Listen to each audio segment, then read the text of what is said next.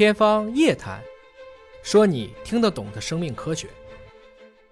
您这么一讲，其实我们发现，不同年龄段、不同的性别、不同的种族，都会面临这样的问题。对，这么一说，不进一步的增加大家焦虑了吗？我们今天是希望大家远离焦虑，远离。所以我刚才说，每个人都有可能啊。对，嗯，那就是怎么能够防这个事儿？所以说，我们讲那个，其实作为一个疾病来说，任何疾病，包括抑郁症，其实就是一个防病于未然，要做一级预防，嗯，就是要做保健，嗯啊，我们这里讲的就是心理保健。你要远离抑郁，首先我们要有一个非常好的人格的发展，嗯，性格是么？我们决定这个有没有比较好的一个心理防御机制。所以这个性格的发展，其实从出生开始，你的原生态家庭，嗯，你的教育环境，你的家庭环境。可能对一个人的这种个性的发展，它是有很深的烙印的。所以说，你要从预防来说，其实从你的子代的下一代，其实就是要开始预防。但这是一点一滴汇聚起来的，汇聚起来。你想改变最后的这个滔滔的江水，得从最小那水滴开始，这个难度太大了。对，所以你不能去改变你的家庭，不能改变你的出身，甚至不能改变你的性格的时候，那你就要去汇聚一些你的保护机制，嗯，对吧？比如说，你的目标要放低，要做目标管理。你人生追求的目标、职业发展的目标，你要放低。你要增加你的抗压能力，对不对？那你要有很好的这种呃，我们所谓社会支持系统，朋友要多。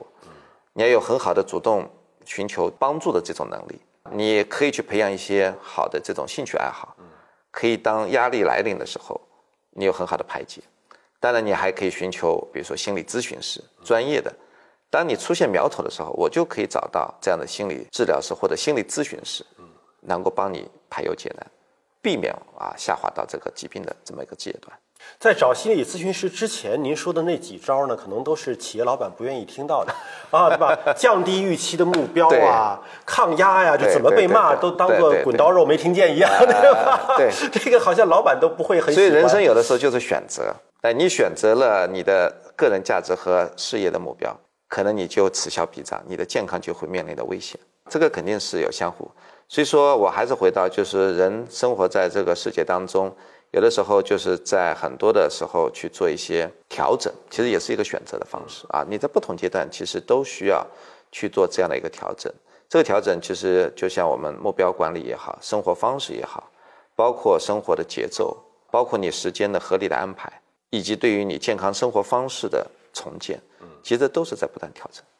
那一般像这样的患者来就医，是他主动发现问题，主动想来找医生，还是说可能是亲戚朋友觉得不对劲儿了，强迫带着他来找医生？您遇到的情况哪种居多呢？大多数的成年人都还是主动求医比较多。嗯，当然也有一些比较严重的，我们称为叫重性抑郁的，他可能自制力都受损了。所谓叫自制力，就是病人对自己疾病的一个。内省力或者说要叫判断力，他不认知，他已经可能认为自己没有病，甚至不需要治疗，那其实是一个疾病非常严重的一个阶段。那么这一类他其实是一个被强迫，我们称为叫非自愿的来就医。那么青少年呢，大多数可能还是老师或者家长发现有问题了，厌学、成绩下降，或者不爱说话了，或者脾气变得暴躁了，或者个性的改变，那么他会建议孩子来。但也有一些孩子他自己也会愿意来，但跟成人不一样，还是会有一些被动的更居多一点。所以这个判断标准就是刚才您说的这时间的标准和严重程度的标准，对这两个很重要。对，还有一些呢，就是我们医学上要去排除其他可能引起抑郁的一些原因，比如说一些躯体疾病，它也会引起抑郁。哦。一些药物，嗯，也会引起，比如说我们甲状腺功能减退啊，包括皮质醇增生症啊，嗯，或者老年的这种。那刚才讲到老年痴呆，那么这些躯体毛病要排除。那么一些药物可能也会引起抑郁，比如说我们的抗病毒药，嗯，中国是个乙肝大国，对吧？用干扰素就会引起抑郁。哦，啊，用一些降压药，贝塔受体阻滞剂也会引起抑郁。但它是一过性的吧？就药停了是不是？对，药停了它就是会缓解。但是我们在临床诊断的时候，我们需要把这些可能引起抑郁的一些躯体疾病或者说药物因素都要排除。嗯，会不会？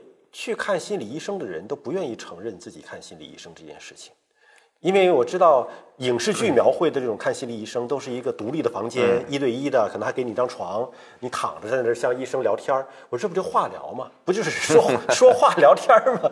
说话聊天就能治病吗？呃，这个呢其实是有两个啊，一个呢就是说，呃，看精神科也好，或者说看心理科，它是涉及到一个人的内心世界的，嗯，他也需要一个隐私保护，啊，所以说很多人他去寻求帮助的时候，他会有思想上的斗争挣扎，但是他寻求帮助的时候，那么他肯定也是一个主动的一个就医的过程。第二个呢，可能是一个在全世界都一样的对精神疾病的这种歧视和病耻感。嗯就我有抑郁症，我有精神疾病，或者我的家人有这个，他会有这种就是疾病带来的那种羞耻感，不愿意告知。哎，对，所以说他有的时候会有这种主动回避啊、否认啊，嗯，甚至拒绝就医啊，或者去看了以后，医生给了明确的诊断，他还是采取拖延、回避的方式。这个更多的还是跟文化以及我们几百年来对于精神疾病的这种错误的认知带来的。因为你知道，在十八世纪，其实。是欧洲的一个黑暗时代，他当时把精神疾病的病人是当做鬼神附体，嗯，会采取非常残忍的方式去把精神病人给束缚啊，戴上脚链啊，甚至关到疯人院啊。